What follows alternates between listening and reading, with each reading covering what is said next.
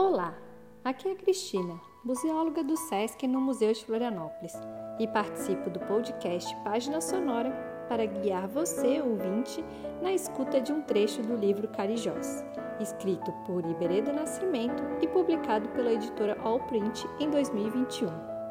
Vem comigo conhecer um pouco dessa narrativa distópica onde os personagens vão se conectando num quebra-cabeça. O Hatsu escreveu uma carta há cerca de três anos e suas palavras pareciam carregadas de apreensão. Uma expressão aflita transparecia delas. Ele escreveu sobre o impacto e a perturbação que a imagem de uma moça indígena havia lhe causado. Era uma imagem que não saía de sua cabeça, surgia a todos os momentos em seu pensamento: no banho, no trabalho, durante a noite, acordado, ou em sonhos. Tinha medo de dormir. Suas cartas passaram a ter um único conteúdo: a imagem da moça indígena. Ele relatou que a imagem apareceu pela primeira vez no canto inferior direito de uma fotografia composta para uma reportagem sobre as civilizações pré-colombianas da América. E esta imagem, como um selo, começou a se repetir em todas as fotos, tanto em retratos de celebridades quanto nos de pessoas simples e comuns. Luiz recebia aquelas fotografias pelo correio, impressas. A visão de cada uma delas lhe provocava arrepios gelados, que percorria sua espinha. Como um choque elétrico que se transmitia desde o couro cabeludo e, num segundo, alcançava o mais longínquo terminal nervoso. Era simplesmente impressionante a moça aparecia em todas as fotografias e era uma imagem que transmitia uma sensação de medo e espanto. Era possível identificar a imagem de uma menina, certamente, ainda que levemente desfocada e diáfana, com os olhos contidos de suplicador. Uma menina indígena com o olhar de uma melancolia perturbadora. Hatsu começou a imaginar que aquela garota representava uma espécie de mensagem mas que ele não conseguia decifrar.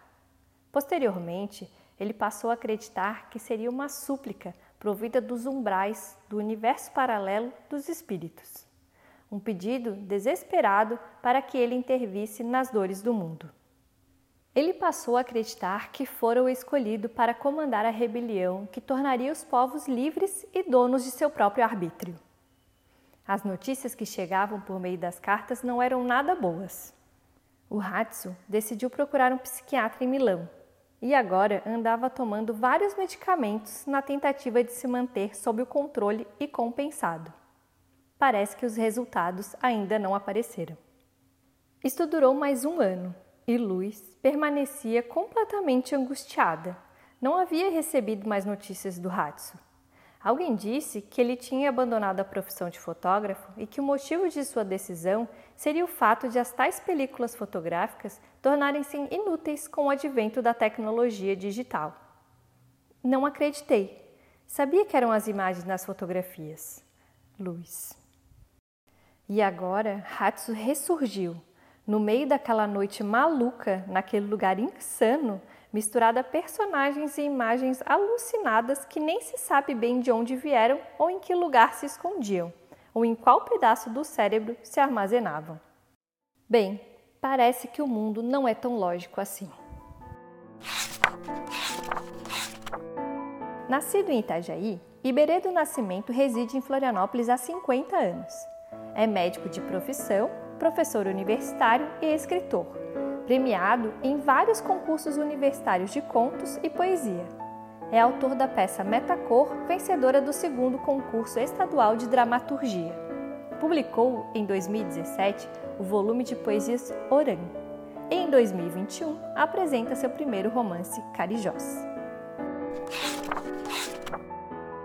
Obrigada por acompanhar mais um episódio do Página Sonora um projeto de valorização da literatura catarinense com curadoria e produção realizada pela equipe de cultura do SESC. Se você ficou instigado com este fragmento do livro Carijós, convidamos você para vir até as bibliotecas do SESC para emprestar o livro e fazer a leitura integral. Até mais!